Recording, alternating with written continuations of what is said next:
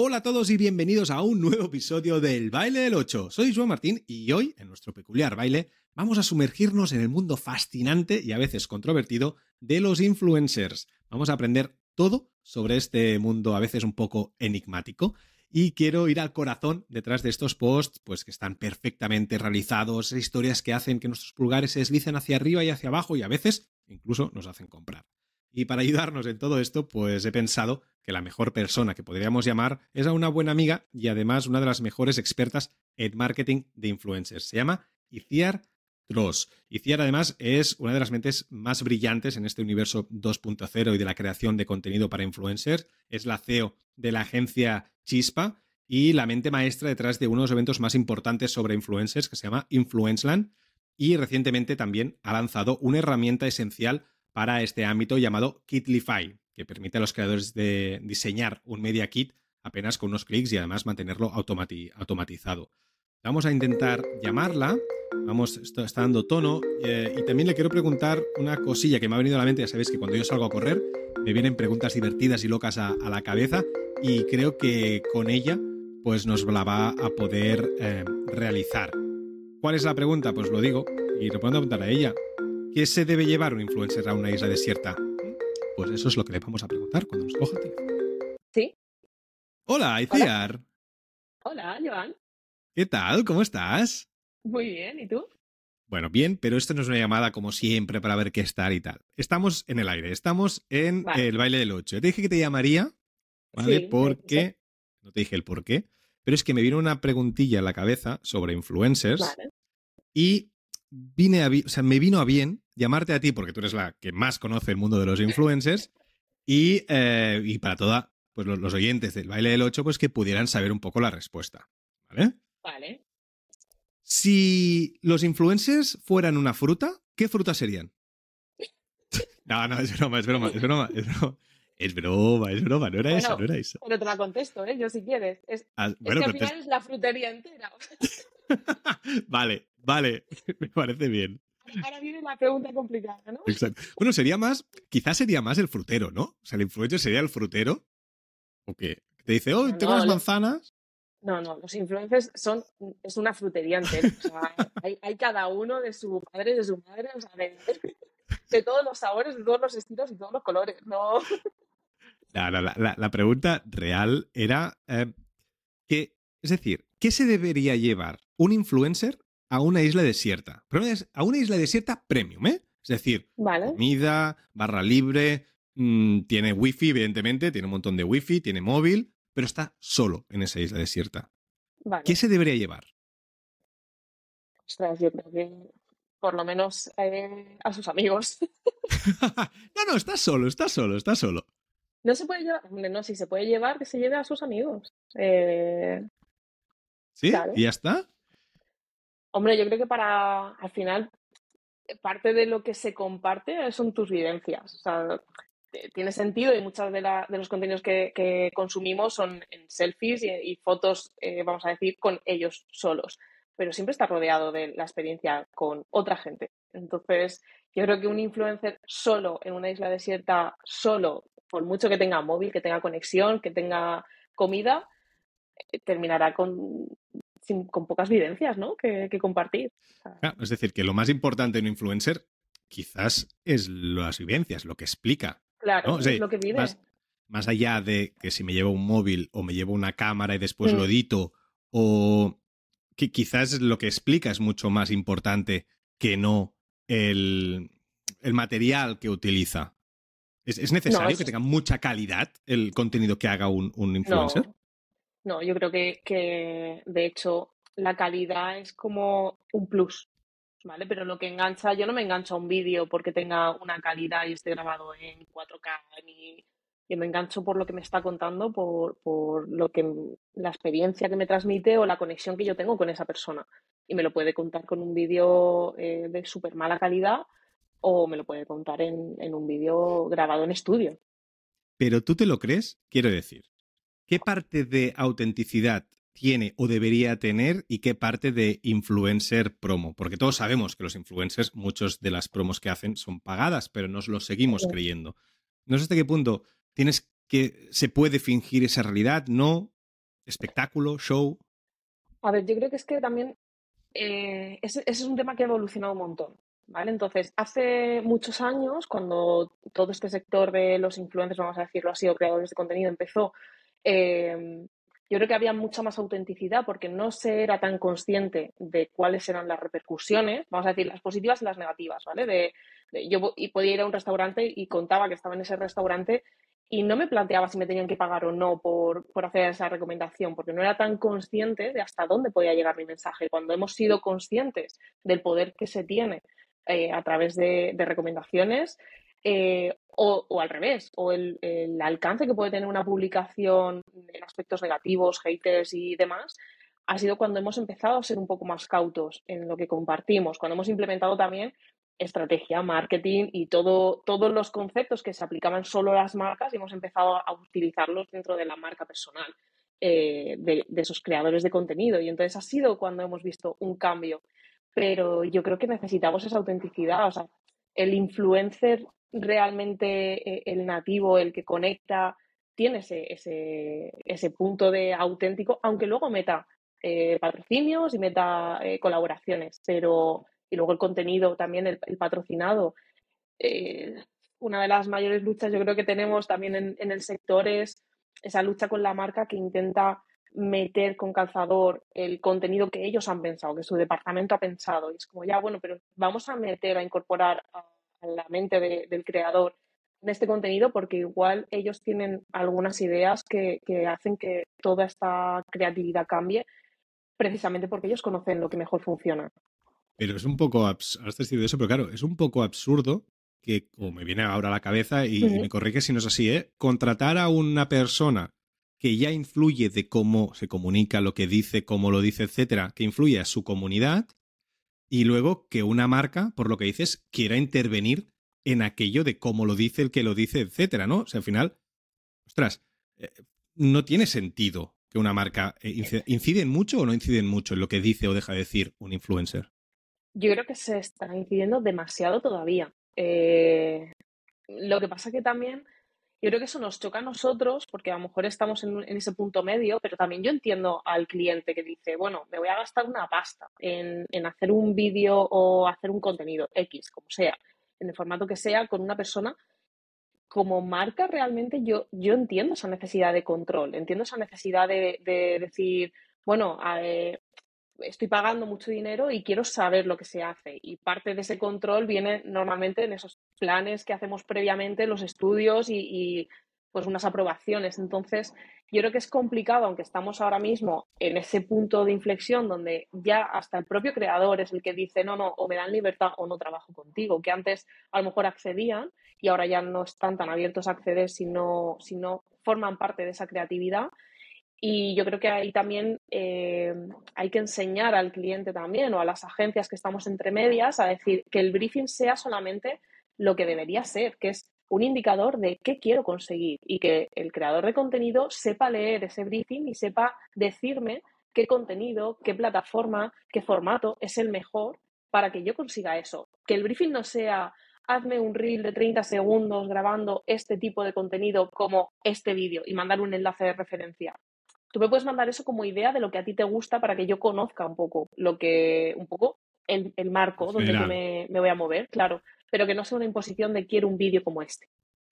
Ahora, te estaba escuchando muy atentamente porque además se nota que evidentemente eres una de las eh, expertas más grandes que yo conozco en el tema de influencer del mundo del, influencer, pero y, me gusta mucho escuchar eh, y creo que sería interesante eh, para todos los que nos estoy viendo porque utilizas muy bien cuando dices influencer y cuando dices creador de contenido que no es lo mismo, pero sí puede ser lo mismo. Y creo que es interesante diferenciar entre una cosa y otra, porque no tiene por qué ser lo mismo. No, no tiene por qué. De hecho, eh, parece redundante cuando hablamos y, bueno, ahora mismo hablando así me, daría igual utilizar uno u otro porque entiendo que entre esta conversación pues lo vas a entender. Pero sí que eh, de manera más profesional se, se, tiende ya a hacer esa diferencia porque el creador de contenido vamos a decir que es la persona que genera contenido, sin, ser necesariamente eh, un contenido que influya en las decisiones de otra persona. Vamos a ponerte, por ejemplo, un artista que pinta cuadros. eh, o un fotógrafo. No necesariamente esa persona compartiendo su contenido influye en otras. A lo mejor yo veo tu cuadro, pero a mí eso ni me va ni me viene. Mm, pienso que es bonito, pero ni me, ni me hace comprar eh, tu cuadro, ni me, no sé, ni me hace ir a ninguna galería a ver tus, ni tus cuadros ni los de nadie, ¿no? Pero tu contenido es bonito, por, a ti te parece que es un contenido de valor, es un contenido muy trabajado y tú lo compartes. Eh, y luego tenemos al influencer que no necesariamente tiene que hacer un contenido bonito. Lo hablábamos antes, como tiene que tener una calidad, pues igual no la tiene. Igual es un contenido que para otra persona ni siquiera aporta valor, pero que en su audiencia conecta con esas personas y oye, pues sus recomendaciones y lo que esa persona cuenta de su día a día, de su vida, o vayan a, sus, a los sitios o compren esos productos, o si más, o, se sientan conectados. Entonces sí que hay una, una influencia. Este, eh, me gusta escuchar esto porque además eh, episodios pasados hablamos con, con Miquel Caimari, que es el de Masters of Naming, y hablaba del bonito o no bonito, me gusta o no me gusta, ¿no? Que, que él lo odiaba eh, enérgicamente porque al final es funciona o no funciona.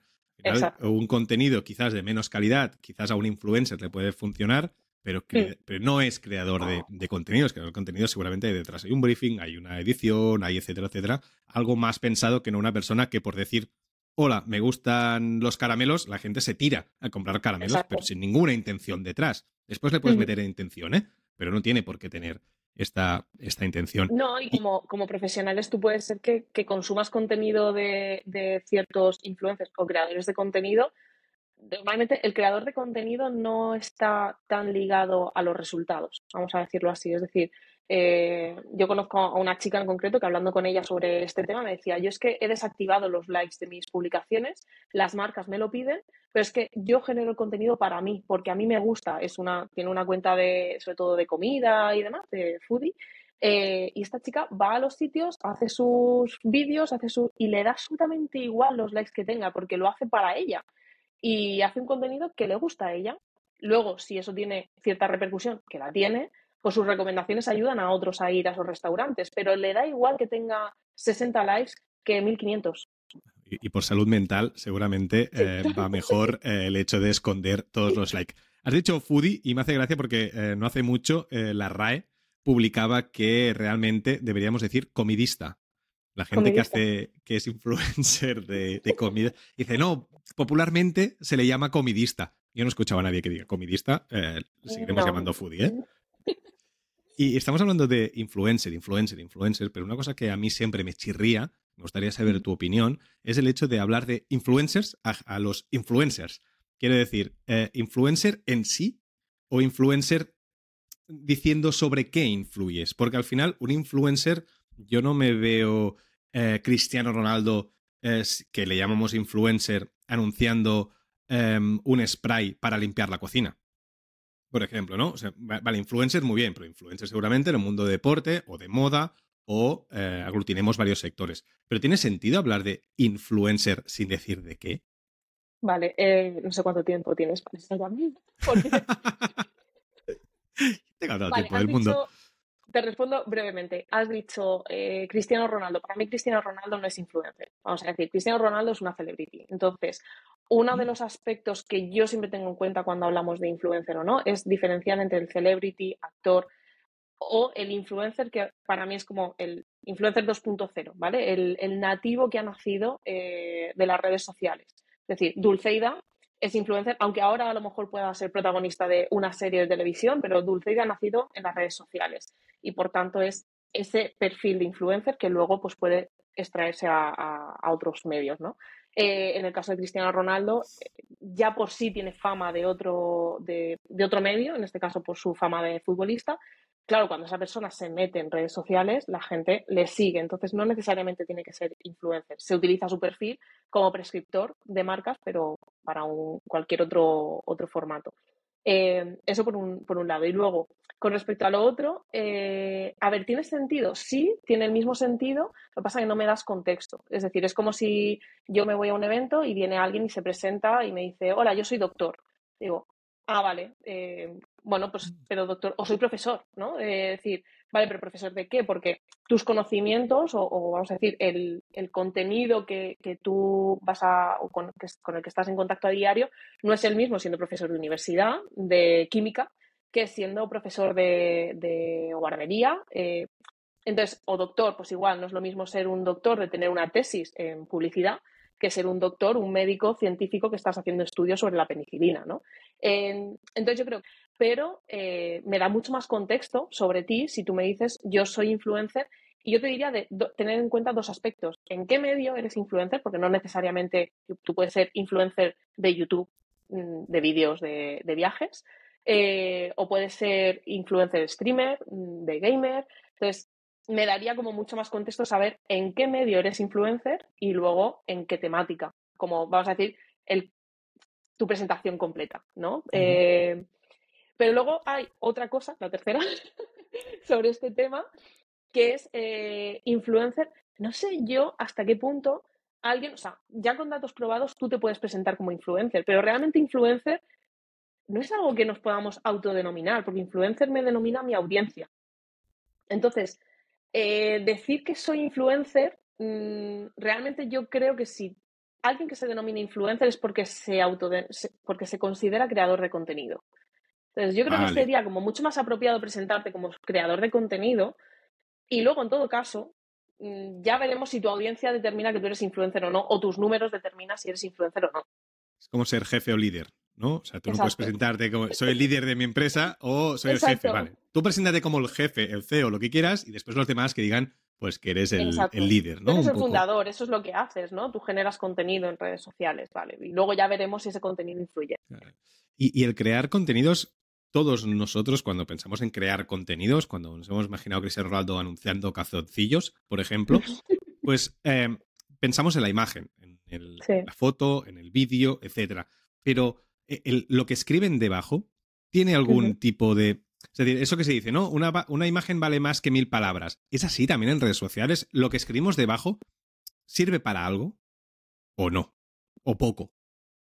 No, yo creo que sí que sirve. Eh, tienes como los medios para que solo con la imagen tú puedas consumir eh, la información. Vamos a decir, tienes, si una imagen no es eh, necesitas poner más imágenes, tienes carruseles, tienes vídeos donde puedes salir hablando eh, y luego tienes etiquetas, ¿no? De decir, si yo quiero explicar de dónde son eh, esos calzoncillos, pues lo puedo etiquetar.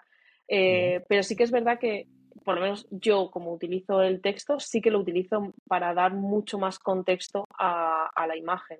Pero qué potente tiene que ser la imagen o el vídeo para que luego la gente haga el desplegable y vaya a leer el texto, ¿no? Al final seguimos a muchísima gente Hmm. Y, yo miro poco texto de mi Instagram o de mi TikTok, ¿vale? Ahora que son dos redes sociales con muy visuales. Y, yo creo que, que tienes que hacer un esfuerzo muy grande en la imagen para que luego te vea el texto, que yo creo que para la marca o para al final es muy importante que lleguen al texto. Eso quiere decir que están muy interesados en lo que tú estás diciendo o haciendo. No, y de hecho una de las estrategias es poner el contenido que más te interesa destacar en la primera parte del texto, que es lo que al final se ve. Las dos primeras líneas de Instagram, las tres primeras palabras de TikTok, eh, se hace precisamente por eso, porque muchas veces ni siquiera llegas a desplegar el, contenido. Sí, sí, por eso a mí odio, odio los clickbaits, estos de, de, explicar, han existido toda la vida, evidentemente. Más información. Exacto, más información. Y la última, la más importante. Estas cosas que, tanta rabia eh, me hacen. Y, déjame, ahora mojate un poco. Vamos a, hay algunas preguntas por aquí en medio, cosas que, me han venido a la cabeza que, quiero que te mojes. Porque si pudieras organizar una cena con tres influencers, ¿vale? ¿Quién serían? Mojate, mojate. A ver, eh, no sé si tres me quedaría corta, me, pasa bastante. Eh, una de las que creo que me encantaría. Pagas tú, pagas tú, ¿eh? o sea, la cena la pagas tú, o sea, que tres. Ninguno. Eh, no, con, Lorena, eh, Lorena que es la que ha creado Hazme una foto así, la cuenta de, Instagram. me parece que es una chica brillante. Mm, y es desde esas, esos contenidos que, hacen falta, como más eh, naturalidad, más sinceridad en, este sector sobre todo. Y, bueno, creo que lo ha hecho muy bien, que de hecho la he escuchado en, varias charlas. Y, ella ya lo cuenta, que, que surgió algo por casualidad con el COVID y demás, pero yo también siento que es algo que era como inevitable. Una persona que, tiene una mente como la suya, que procesa, eh, vamos a decir, toda la información de, los influencers de esa manera, que tiene ese punto también eh, ácido, de, humor ácido, eh, yo creo que era necesario. ¿no? Muy recomendable también, es verdad. Sí, sí. Y tenemos, tenemos la suerte que ha, que ha, empezado un podcast también. O sea que, que ya es como, te la puedes poner mientras cenas y sería como estar cenando con ella. ¿Quién más? ¿Quién más? Venga, el segundo comensal. Eh, luego hay una chica que me gusta mucho, eh, Natalia, no me acuerdo el apellido, pero bueno, sé que hace como cosa de a principios de año más o menos. Se fue de viaje con Carlos Caldeño y terminaron, era como se, se, iban dos desconocidos a Nueva York de viaje y volvieron, habían rumores de que había una relación, habían empezado una relación y al final terminó confirmando que estaban juntos pero es una chica que me gusta mucho el contenido que genera porque precisamente es súper auténtica y hasta las propias colaboraciones que hace con marcas y demás las hace muy propias, eh, tiene un discurso bastante único, es decir, que me da igual que me esté hablando del el día que se ha levantado mala a la colaboración que está haciendo con marca X de maquillaje. ¿Qué usuario has dicho? ¿Qué usuario has eh, dicho? Su, usuario, eh, su, usuario, es Natalia XPR o algo así. Em, y el, chico es Carliño, eh, Carliño no sé qué. Eh, como ves, mm, no soy muy buena con los nombres, pero... no pasa nada, no pasa nada. Ella es Natalia, Natalia Palacios, Natalia XPR, es el, usuario de ella. Y, y, ya te digo, me gustaría sentarme con ella en una cena, sobre todo porque considero que somos de una generación que no estamos tan alejadas, pero sí que mm, vivimos las redes sociales diferente y me encantaría saber un poco cómo, cómo, vive ella todo este mundo de, vamos a decir, de influencers, creadores de contenido, la relación, un poco de de repente saltar a la fama. Mm, pues claro, yo considero que también un poco por, por cómo he estudiado mi generación y demás, lo estoy viendo de una manera y me gustaría saber cuál es su opinión. Y el tercero, el tercer influencer. El tercero, eh, yo creo que sería Judith Tiral. Sería una cena con Judith Tiral y Tamayo. sería muy interesante, sería bastante interesante la cena con ellos dos. además, ellos dos son, son muy amigos, generan un contenido para mí súper interesante, eh, cada uno en, su, en sus respectivas temáticas, pero me parece que, utilizan muy bien el medio, es decir, que han utilizado muy bien eh, las redes sociales, su, vamos a decir, su perfil de creadores de contenido influencers para lograr, vamos a decir, esa repercusión profesional que, desde mi punto de vista es como debería plantearse cualquier, o sea, a mí el mamá quiero ser influencer eh, no debería ser como tal, es como, bueno, ¿qué quieres conseguir? Y si ser influencer es el medio para conseguirlo, eh, pues quizás mm, vamos a ver de qué manera, ¿no? Pero, con, ellos dos también. Ahora que has dicho esto de mamá quiero ser influencer, que yo creo que eh, muchas de estas personas que mamá yo quiero influencer creo que no saben lo que hay detrás, esto lo hablaba también Anouk en uno de los, de los, de los episodios de El baile el 8 anteriores, que hablaba que mucha gente pues quería ser pues influencer, pero no sabía lo que había, lo que había detrás, ¿no? ¿Qué, ¿Qué opinas de estas universidades que cada vez van saltando más universidades que lanzan una carrera, o una carrera, no, un curso sobre ser influencers? ¿Cómo lo ves tú? Eh, mal denominado. Creo que la, intención es buena, eh, pero de hecho había, han sido los medios los que han distorsionado, porque hay una universidad que sí que ha sacado una carrera eh, que en los medios lo han puesto los titulares carrera de influencer, pero realmente el título de esa carrera es creador de contenido y redes sociales. Entonces, para mí esa es la denominación adecuada, es decir, creador de contenido, enseñarme los formatos de las redes sociales, enseñarme el medio, enseñarme cómo negociar, enseñarme cómo montar, vamos a decir, mi empresa con mi marca personal y utilizar las redes sociales para conseguirlo o dar difusión, creo que es necesario. Eh, creo que el problema está cuando nos venden una realidad de vas a hacer este curso de cinco horas y en cinco horas te voy a convertir en influencer. Por lo que estamos hablando, precisamente porque influencer no depende de mí, no depende de mi trabajo, depende de la opinión que otros tengan sobre mí y de la difusión que tenga. Entonces, quizás es un título más pensado para los padres de esta chica o chico. Mamá, quiero ser influencer. Vale, perfecto, serlo. Pero apúntate este curso, haz este curso, ¿no? Y después ya ahí ya entrará y aprenderá. Porque ser influencer es fácil, decía. O ser creador de contenidos, ¿eh? ¿Es fácil? No, no, yo creo que hay muchísimos sacrificios.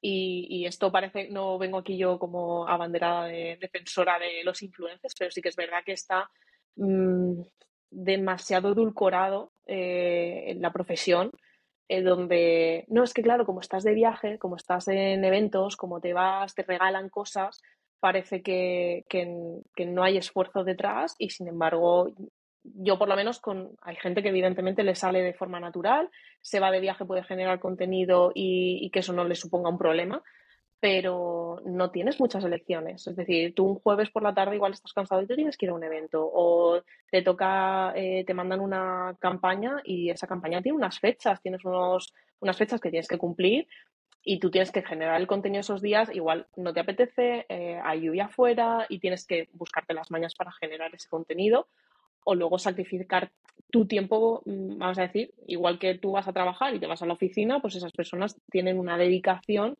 que es para hacer ese contenido. Evidentemente, luego hay personas que lo hacen mucho más banal y hay otras personas que son mucho más profesionales. Estábamos hablando antes de, por ejemplo, la de Judith Tiral.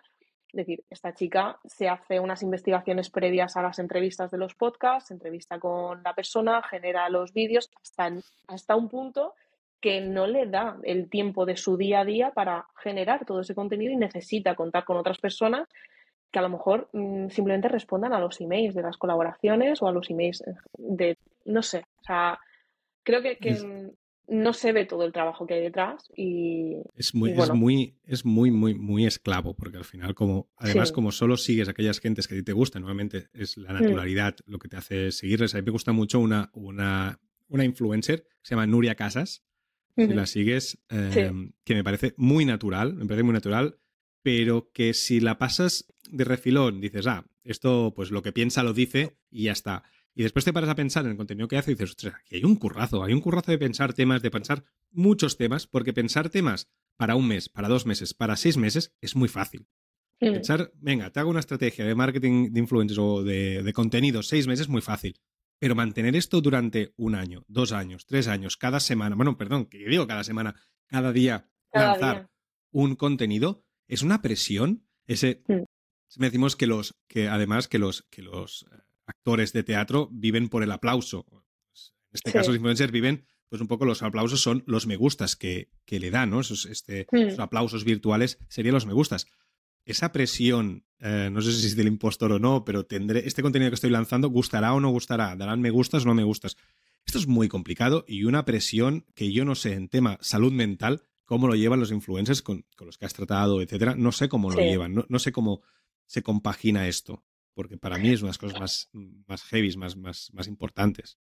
Sí, a ver, yo creo que hay de todo, que tienes a personas que que por sí ya tiene una, fuerza mental bastante fuerte y, oye, pues no les afecta tanto. Tienes a personas que son eh, mucho más vulnerables a ese like o ese descenso de like o a los comentarios negativos. Eh, pero sí que creo que es un, tema pendiente que tenemos de, educación, no sé cómo, cómo, llamarlo en concreto, porque lo englobaría dentro de la educación digital, ¿no? de, enseñarnos cómo movernos en este ámbito, de, empezar ya a, a las eh, generaciones más jóvenes a educarles eh, para enseñarles hasta dónde puede llegar un contenido que comparten o qué implicaciones tiene que tú hagas ciertos comentarios en Twitter y cómo eso te puede afectar en un futuro. Eh, partiendo de que tú tienes libertad de expresión, pero oye, considera que esto igual en un futuro te puede afectar, ¿no? y luego de la misma manera, saber también cómo valorar esa, es decir, ese aplauso fácil del like y cómo hacer que no te afecte ni, ni de manera positiva ni de manera negativa. Es decir, tú a lo mejor consideras lo que estamos hablando antes de los creadores de contenido, tú consideras que un contenido a ti te gusta, lo quieres subir, lo subes y de repente mm, yo eso, eso yo lo, lo, he visto de gente que sube un contenido y al, no sé, a las dos, tres horas los ves estresados, los ves que están de repente borrando, que están haciendo cambios, que están... ¿Qué pasa? No, es que no ha tenido tanto alcance, no sé si es que es el algoritmo, no sé si... Y es como, relájate, súbelo, eh, ya está hecho. Entonces, además, mm, bueno, tú lo sabes también, generar contenido lleva muchísimo tiempo, ya no solamente grabarlo y demás, sino el mero hecho de la postproducción, de subirlo, es que a lo mejor un vídeo que tú estás viendo de 15 segundos ha llevado, no sé, tres horas producirlo. Es muy frustrante que eso de repente llegue a 100 mm, personas y tenga 15 likes, si, lo entendemos.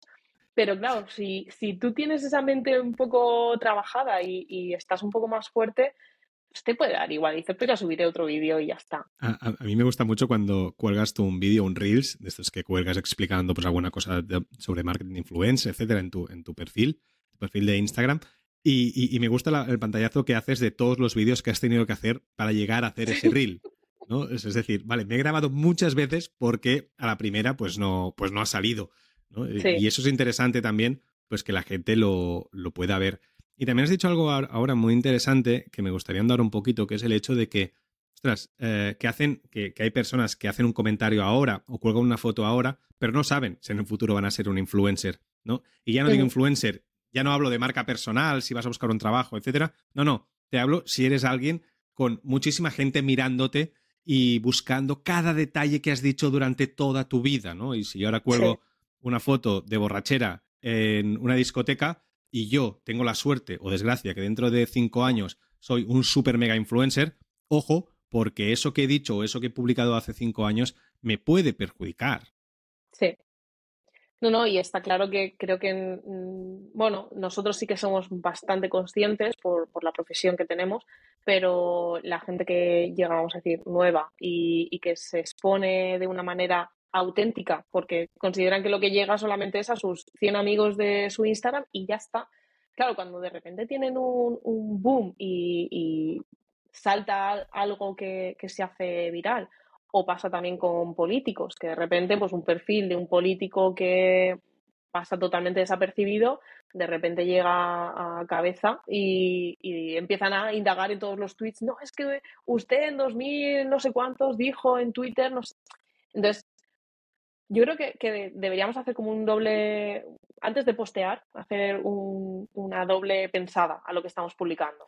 lo primero yo creo que sería es como, oye, a mí esto me gusta yo lo quiero compartir, sí o no, aporta valor, nos afecte como esa propia reflexión, que yo muchas veces en ese punto ya paro, que digo, pues mira, a mí estoy aquí de cena, me apetece subirlo, sí, pero aporta algo, pues tampoco a quien, es como, pues no lo subo.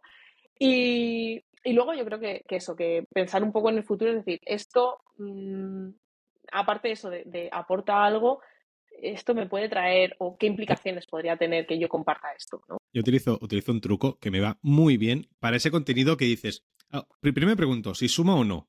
Suma a, a, mi marca personal, sí, no, lo cuelgo, no lo cuelgo. Y si tengo dudas, lo que hago es me lo pongo en borradores. Y digo, vale, mañana lo publico. Bueno, también. Un 80% de veces lo borro. También te lo diré, ¿eh?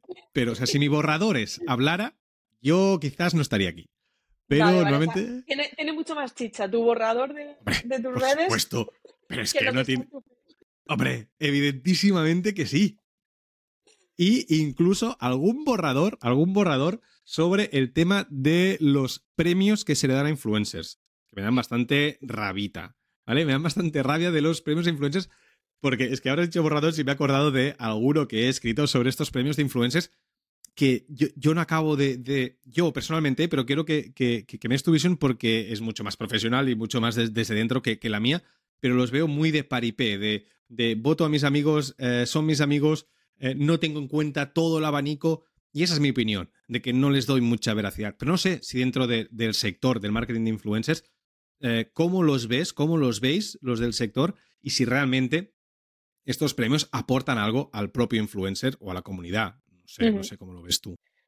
A ver, yo aquí tengo una opinión dividida. Eh, vamos a hablar que desde el punto de vista de la profesión, el hecho de que empezáramos a tener premios a, creadores de contenido o, en el sector, eh, ha ayudado mucho, vamos a decir, a la imagen que se tiene del creador de contenidos o, o del profesional del marketing de influencers, que al final eh, decir que te dedicas a esto, eh, pues de cara a, muchas personas es como, ¿cómo que haces tú que gestionas campañas con influencers? Pero esos no hacen fotos y ya. Eh, entonces, de alguna manera, esto sí que ha empezado como a ayudarnos también a dar esa visibilidad de, la profesionalización del sector. Eh, y te voy a decir que mm, viendo que tampoco había muchas alternativas, pues no sé, hay muchísimos premios que, sobre todo los premios ídolo, que fueron los primeros de, Dulceida, que venía con mucha controversia, que se invitaba solo amiguitos y cosas así, que los ganadores. Había mucha controversia, ¿vale? ¿Los invitaba o no? Eh, ¿Los invitaba o no? Me dime, no claro que sí. ah, vale. O sea, evidentemente, ¿sabes? No sé, es como, si yo hago una fiesta, yo voy a invitar a mis amigos, ¿no? Entonces es un poco como la opinión que decía, vamos a criticarla pues no sé, organiza tú unos mejor, ¿no? ¿Sabes? Como, pues si son los únicos que hay, pues vamos a disfrutar de lo que esta persona está organizando. Si no te invitan, pues lo siento. Y si ha invitado a todos sus amigos, pues oye, vamos a ver qué es lo que hay dentro de, esos premios que podamos aprovechar. Si hay un creador de contenido que ha sido premiado que tú consideras que no se lo merece, pues no lo consumas. Pero, no sé, habrá otro que a lo mejor hayas descubierto que esa persona pues no la seguías o, no sé. Como vamos a intentar quedarnos con lo bueno, ¿no? de eso.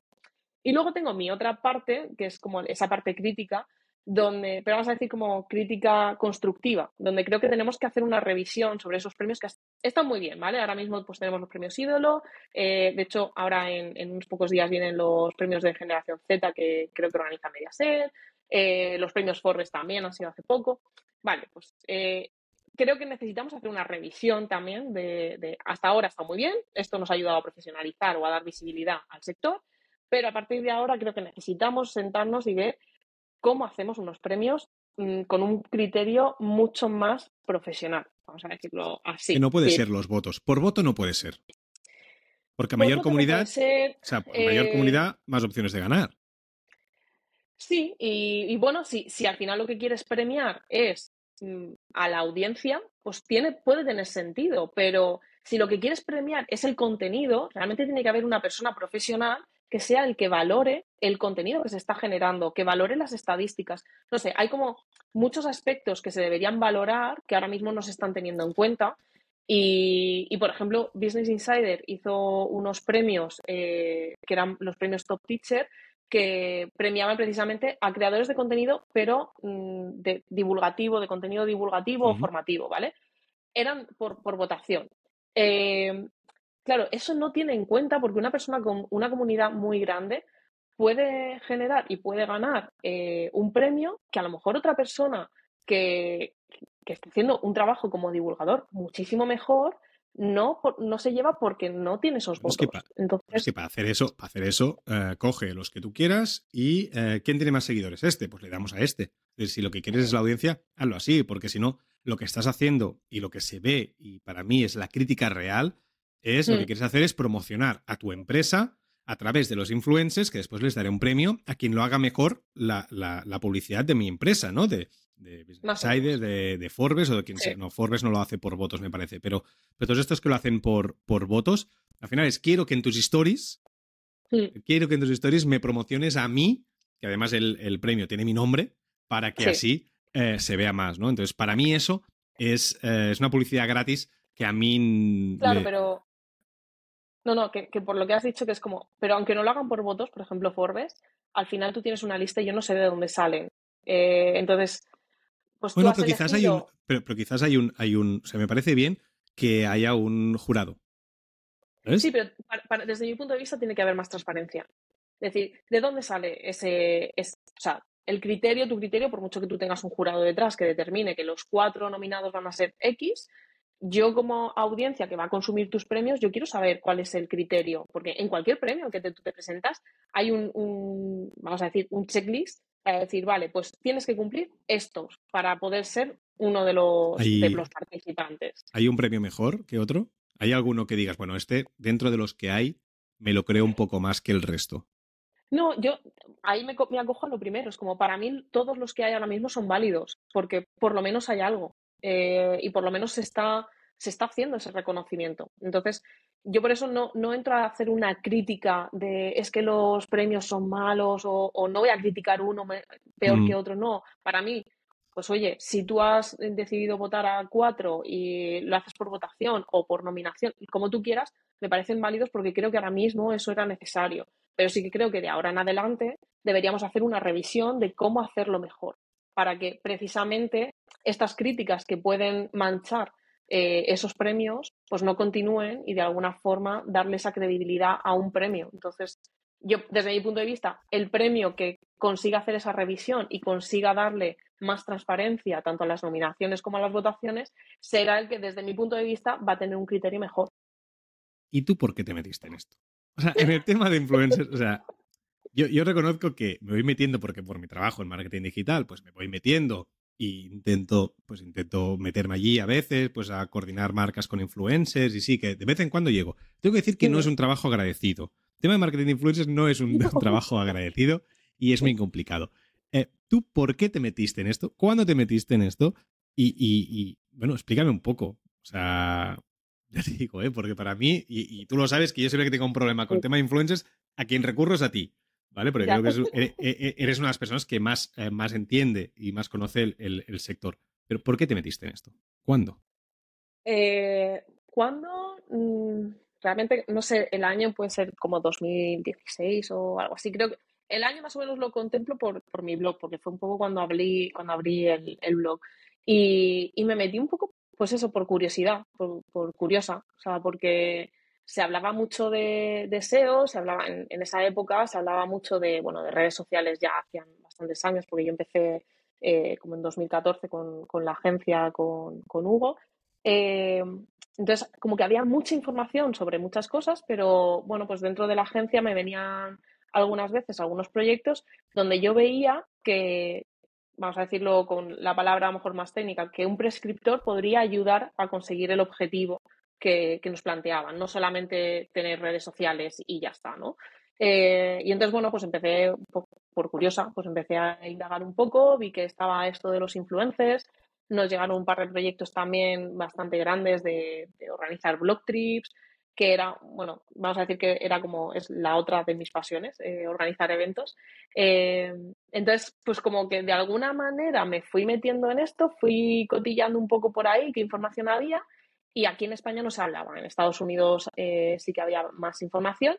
Entonces, pues mm, dije, bueno, pues me voy a abrir un blog, porque hasta entonces yo no me había planteado abrir un blog. Entonces dije, bueno, pues voy a abrir un blog y voy a ir contando aquí las cosas que yo voy viendo de, este tema. Y bueno, al final, precisamente como iba bastante, eh, no por delante, pero sí que iba leyendo bastante sobre las tendencias que iban apareciendo de este tema pues me fueron surgiendo eh, el ser formador al final en formar parte de, clases de formaciones en másters, de dar charlas y siempre me buscaban un poco por lo mismo. Y, yo creo que ha sido un poco natural, pero porque son, es como una de las, de las cosas que, siempre me ha, me ha, gustado, que aunque no es fácil, pero también es muy, muy reconocido, o sea, muy, como muy agradecido el, el hecho de poder trabajar con tanta gente diferente, porque bueno, pues cada campaña tiene su perfil adecuado para eso y eso te lleva a contar pues a lo mejor con un perfil que es científico, con alguien que es de moda, con alguien que es de belleza. Y que cada influencer y cada influencer es un mundo y los influencers digamos que el 60% con cariño para todos si alguien me está escuchando, pero hay algunos eh, que alguno traeremos eh, también al baile del 8, pero hay algunos que es magnífico trabajar con ellos, que es eh, fantástico y otros que, bueno, que cuesta un poquito más, vamos a dejarlo así. Bueno, y ahora tienes tu, propia agencia de agencia de, de influencers, bueno, de marketing de influencers, eh, que es la, Chispa. ¿Qué hacéis en, la Chispa?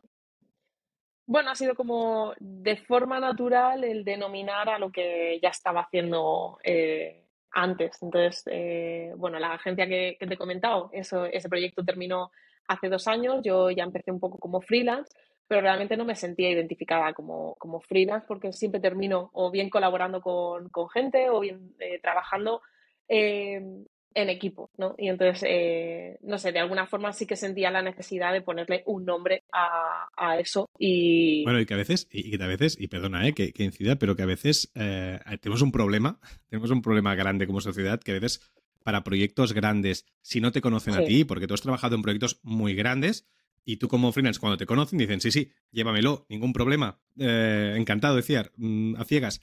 Pero a veces cuando te presentas o cuando te hablan de ti alguien que no te conoce, parece que como freelance, ¿no? Como, como freelance es como, no, no, si no tienes una empresa detrás, bueno, pues que seré la misma teniendo una empresa o teniendo...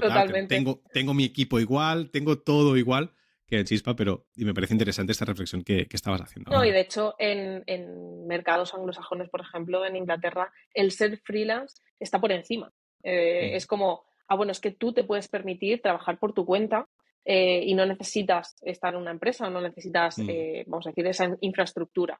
pero aquí en España todavía no, no, se ha llegado a eso. Y de hecho, bueno, ya hace tiempo que, que, se está haciendo un poco esa reflexión en las agencias de publicidad, como que la infraestructura típica que ahora mismo se, se, está totalmente cambiando porque no es viable tener un equipo multidisciplinar que lo haga todo en una agencia, pues eso, o bien que está empezando o que no tenga unos mm. inversores detrás, no es viable porque yo no tengo proyectos a lo mejor de desarrollo de web todos los meses. Entonces, porque voy a tener que tener un programador dentro de mi equipo para cuando surja esa necesidad.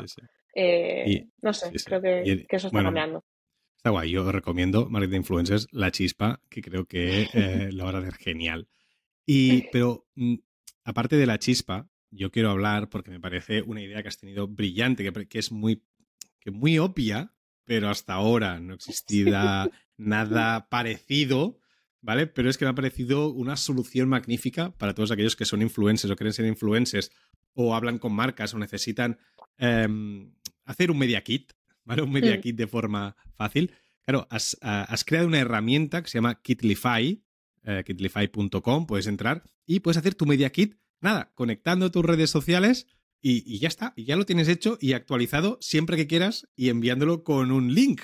Y, eso tan obvia, son esas ideas que a mí me fascinan, esas pequeñas ideas que todo el mundo necesita, pero nadie ha hecho. Y me parece magnífico Kitlify, en serio, ya, te lo digo ahora.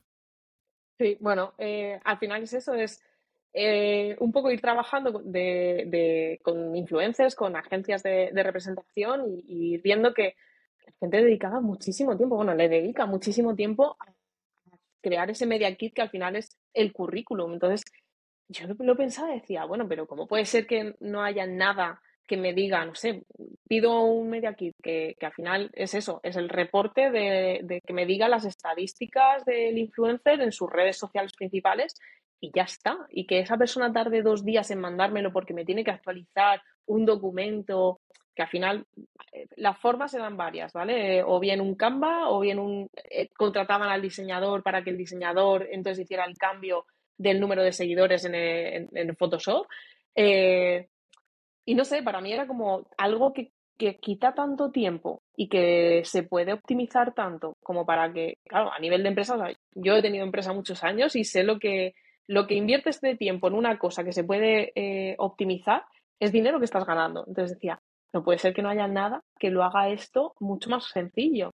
Y, y sí, y dándole vueltas a, la idea, pues con mi pareja que él es programador, eh, dimos un poco con la clave que me dijo, no, si esto se puede hacer. Y yo, ah, sí, que se puede hacer fácil. Bueno, pues fácil. Fácil, eso esto decir, fácil, fácil. Llevamos un año, ¿sabes?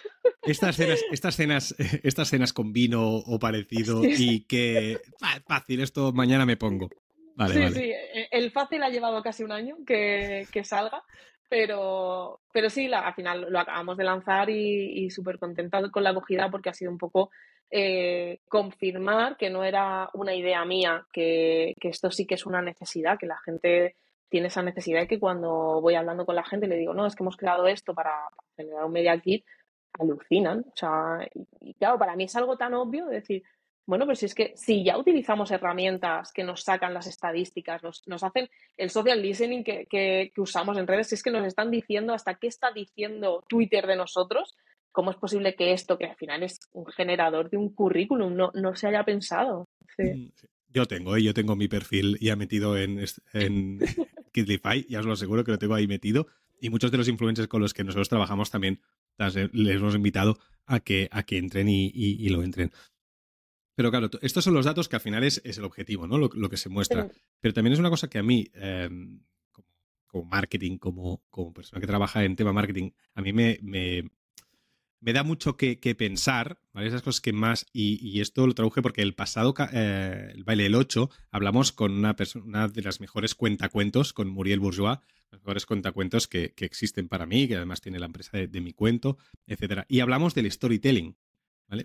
Y creo y te quería preguntar lo mismo a ti, ¿no? El, storytelling en, los influencers. ¿Es solo una cara bonita? O sea, ser influencer necesita solo una cara bonita o solo hacer reír o hay mucho más? Y digo como influencer como, como, como empresa, ¿eh? como producto para las marcas. Tú como, como, como experta, a una empresa le, le o sea, ves un influencer cara bonita o que me hace gracia, sentado en el sofá, ¿le recomendarías que cogieran a ese influencer? Depende del objetivo. O sea, yo creo que, en, marketing de influencers, como en cualquier acción de, marketing o de comunicación, el objetivo es, eh, es lo que necesitamos eh, mirar ¿no? para, tomar esa decisión. Entonces, yo no voy a, a juzgar un perfil de manera positiva o negativa por el contenido, sino voy a mirar la marca, voy a ver qué es lo que busca y en base a eso tomaré la decisión de si es el perfil adecuado, porque a lo mejor esa marca no necesita un storytelling, a lo mejor no necesita, y a lo mejor precisamente le pido el Media Kit, me manda el documento y yo veo que el público de esa persona, el público que está interactuando con esa persona, es mi, es mi target. Pues igual, igual yo como persona no consumiría ese contenido de ese influencer, pero a la persona a la que yo le quiero vender ese producto sí. Entonces, eso por un lado, ¿vale? Luego, creo y, siento que si tiene un storytelling, si tiene, la colaboración va a ser mucho mejor. Al final, el storytelling es, la historia, ¿eh? la historia que cuenta, la historia en general, todo, toda la línea argumental o, lo que va contando una, persona. ¿eh? vamos a contar, es decir, si yo conozco que esa persona va contando pues todo su proceso creativo, va no sé, que, va explicando cosas de, entendiendo de su vida, no de su vida como pues estoy yendo al médico, sino de su vida como profesional, de lo que muestra. Eh, ese contenido va a enganchar mucho más que una persona que simplemente me sube la misma foto pero cambiándome el, look y ya está. Pero claro, si el perfil es de moda, si las seguidores o las seguidoras que siguen a ese perfil les gusta consumir ese look, pues a lo mejor yo tengo una marca de moda y necesito colaborar con esa persona. Y no necesito un storytelling detrás. Mm, tienes razón, tienes razón. va, a depender del objetivo. Mm. El storytelling al final es lo que la gente dice cuando no estás delante, cuando te preguntan por cualquiera influencer, dicen, vale, ¿y este, este influencer de qué va? ¿no? Pues mm. sabes si ha calado o no el storytelling que está explicando, si, si lo explican, si lo explican correctamente. Y bueno, y el estilo también, que, más allá del storytelling, también una de las cosas que se tiene en cuenta es el estilo, de si es un, un perfil de un influencer que es conflictivo, que entra en debates, que eso, por ejemplo, también se tiene que tener en cuenta, porque si tú colaboras con él y hay cualquier tipo de, movida, te salpica como marca. Sí, sí, claro, por supuesto. Mm. Y, una de las preguntas que me más me han hecho del mundo mundial, ¿cuál es el truco para ser influencer? ¿Qué es lo indispensable para ser influencer? ¿Existe? Eh, no sé si existe un truco. O sea, yo creo que, que depende. Mm, pero sí que hay como un denominador común, vamos a decir, de, Y no voy a hablar de autenticidad, voy a hablar de conexión, es decir, que normalmente va ligado, ¿no? Cuanto más auténtico, más conexión tienes con tu audiencia, pero yo creo que, tiene que ver un poco con, con, eso, con ser auténtico y con conectar, con saber conectar y ofrecer algo diferente que ahora mismo cada vez es más complicado. Entonces, antes, claro, hace 10 años cuando yo empecé en esto, eh, detectar un perfil y que esa persona hiciera algo diferente era muy fácil porque no había nada. Ahora es muy complicado encontrar a alguien que genere un contenido que sorprenda. Pues claro, yo después, y, y, tú lo sabes, cuando, cuando empezamos a hacer scroll y empezamos a ver vídeos después del quinto vídeo que utiliza la misma música de tendencia, yo cierro la, la red social, yo no sigo consumiendo. Entonces, es muy complicado hacer, y de hecho hay algún perfil que, me sorprende bastante porque siguen innovando, vamos a decir, con, los contenidos que generan, pero, pero, es complicado y lo hablabas antes, generar contenido cuando ya llevas a lo mejor 7, 8 años, generar contenido nuevo. Yo me imagino hasta a estos perfiles que tienen de recetas. Llega Halloween ¿qué receta vas a hacer ya? Es como y no repetirte. Mira, para Halloween, curiosidad, eh, que dirían Andreu y Berto. Em, estaba, en el, estaba comprando en un supermercado, ¿vale? Porque tenía que hacer una receta para eh, Halloween, para con mis amigos, una fiesta y tal. Y estaba buscando un producto para hacer una receta. Pasó por al lado una chica que estaba hablando por teléfono explicando la misma receta evidentemente yo vi en Instagram y ella, pues deduzco que también le salió, ¿eh? Al final estábamos hablando de la misma. Y claro, llegué a la fiesta con un poco de miedo de a ver si alguien más había llevado esa misma Había receta. repetido receta. Claro, claro, es, es que por eso digo que es es- es súper complicado.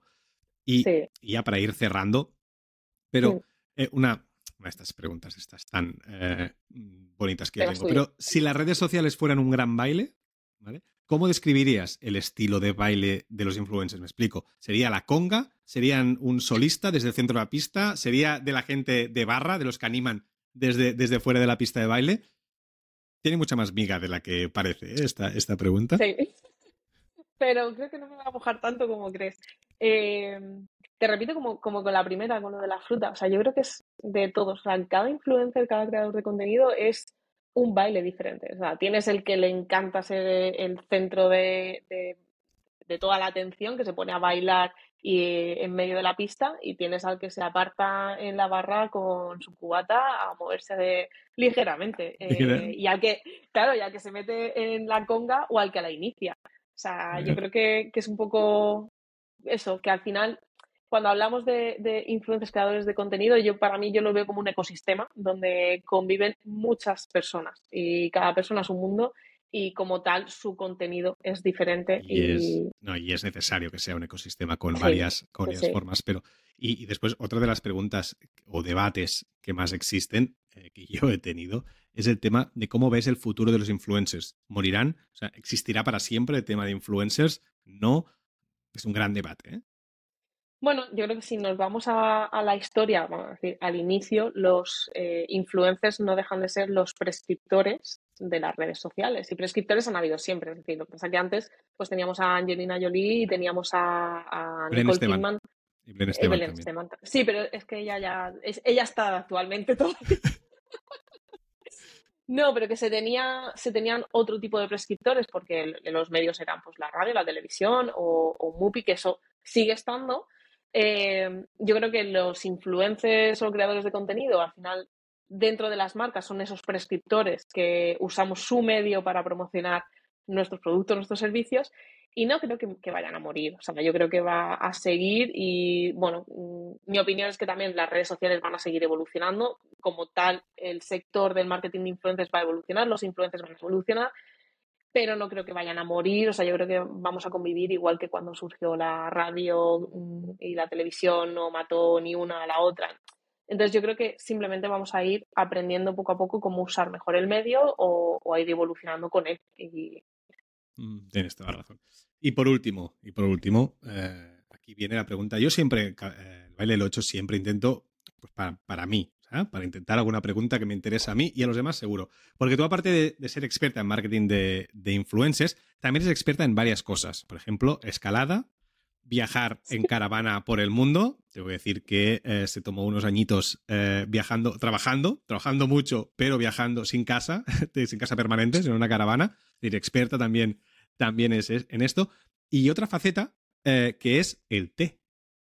Sea, eres experta en té y yo un día cuando te dije quiero dejar el café, que en Caviar Online lo he explicado un montón de veces de que quería dejar el café y tú me dijiste, "Hostia, prueba este té con leche de avena que te va a encantar porque así vas a conseguir tal, tal. Y lo conseguí, ¿vale? He dejado el té y ahora solo bebo eh, los tés que tú me has recomendado y, y tal. Pero quiero que me recomiendes un té perfecto y cómo, y cómo prepararlo para eh, escuchar este episodio de Baile el 8, otro episodio de Baile el 8, o, para sen- o sencillamente para sentarte a escuchar cualquier podcast que, que te guste. ¿Cuál es el té perfecto? ¿Lo tienes o no? a ver, para mí sí, pero yo te hablo de mi opinión. Para- Eh, Pues recomiéndamelo a mí, recomiéndamelo a mí. El, el té negro para mí es el té negro con leche de avena, eh, un poco de leche fría de, de avena. Es el té inglés. Mm, ellos no, no lo toman con leche de avena, lo toman con leche normal, pero eh, para mí es mi, mi té favorito, es lo, de lo único que bebo, porque yo también tuve ese dilema de me quiero dejar el café, no sé qué consumir, y en esa época me fui a vivir a, a Inglaterra y allí descubrí que el té no era, porque para mí el té como té me sabía como insípido, es como agua sucia, no, no, no Sí, me sí, sí, sí. gustaba.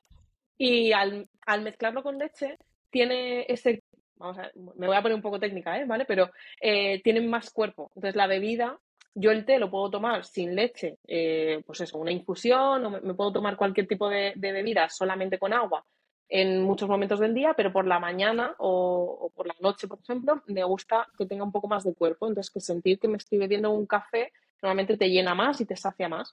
Y buscaba como ese, esa bebida. Al mezclar el té con leche, pues tienes esa sensación y a mí me gusta mucho más. El yo recomendaría el English breakfast de toda la vida. Es de toda la vida, ¿eh? El, clásico. El clásico, está bien, está bien. sí, pero hay, que tener, hay que tener cuidado porque mm, el, el té inglés te lo pueden poner con el grey. Y el té, el grey, que es también té negro, tiene unos toques florales que a mí ya no me gustan tanto. ¿Cómo se sabe si lleva grey o no lleva grey? ¿Cómo se lleva eso? No, porque es un tipo de té. O sea, o te ponen English ah, breakfast o te ponen el grey. Los ah. dos son té negros. O sea, si pides un té negro, pregunta si es el grey o English breakfast. Vale. O sea, alguien me está recomendando un té clásico, alguien que habla de influencers. Me encanta. Me encanta. Me encanta esto, me encanta. Si, te fijas, ya está, ya hemos acabado, ¿eh? ya, ya te dejaré, pero si te fijas, no he sacado el tema que tenemos más debate tú y yo, hay que decirlo, sobre si las hamburguesas veggies son hamburguesas o no. No, no, entraré no, querías hacer sangre. No quería hacer sangre y no entraré. Si alguien quiere escribirnos y decir si para ellos la hamburguesa veggie es hamburguesa o no, pues ahí lo dejo. Muchas Entonces gracias. habrá otro baile del 8. Exacto, solo, solo, de, de, eso. De las hamburguesas. Muchísimas gracias, Iciar, por, por estar aquí con nosotros, por cogerme el teléfono. Creo que ha sido súper chulo para conocer un poco más el, mundo de los influencers, que no son solo esas personas que nos aparecen sin ánima ni personalidad, esos que nos aparecen por Instagram, que a veces parecen que no sean humanos, ¿no? Que podemos decir lo que queramos, que podemos meterle hater porque ellos lo pueden resistir todo. No, hay un trabajo detrás, hay mucho detrás y creo que Iciar nos lo has planteado súper, súper mega bien. Te pueden seguir en redes sociales como Iciar, arroba Iciartros. Sí. En la agencia La Chispa. El, el, arroba, el arroba es... Eh, la Chispa Digital. La Chispa Digital. Y sobre todo, Kitlify. Kitlify, eh, en serio, meteros, poner vuestro perfil porque si tenéis un poquito de interés de, para poder enviar los, los, bueno, vuestro media kit, vuestro currículum digital, seguramente, pues creo que es una maravillosa opción y la única de momento. O sea que meteros en Kitlify. Y pues muchísimas gracias, Iciar. En serio, nos llamamos. Tenemos un café pendiente. Ay, no, un café no. Un, té, pendiente. Un té. pendiente. Y recordar, todos los que nos estáis escuchando, que podéis seguirnos en Instagram, en TikTok, en arroba el baile el 8 y escucharnos pues en Spotify, en YouTube o en cualquiera de las plataformas que vosotros escuchéis podcast y, y música. Tú también, Iciar, pero ya sé que nos sigues, o sea que encantado de la vida. Muchas gracias, Iciar. Un abrazo enorme. Hasta luego.